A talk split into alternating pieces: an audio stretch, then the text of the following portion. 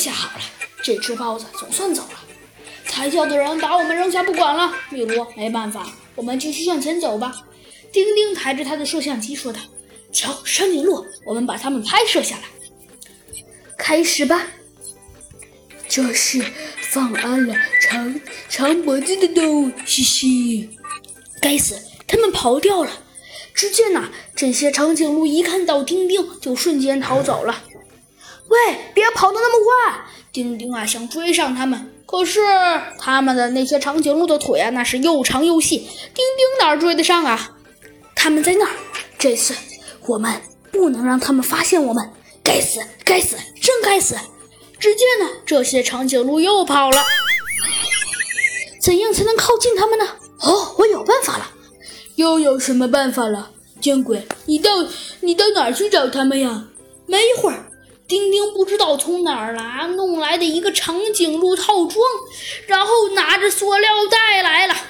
只见他拉动了照相机，这两个长颈鹿都从来没见过这么奇怪的、这么奇怪的长颈鹿呢。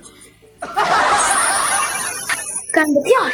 我们可以拍一部精彩的纪录片，不是吗，米卢？啊，是一头犀牛。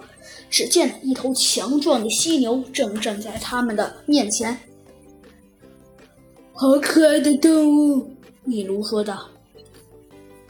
嗯，这将会是一件非常漂亮的猎物陈列品。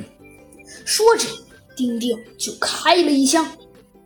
但是，丁丁万万也没想到，这只犀牛的皮甲这么厚，居然子弹打到它上面就像没事儿似的。丁丁又连续开了几枪，可犀牛啊都毫发无伤。简直没有办法，子弹穿不透他身上的厚皮，怎样才能打到他呢？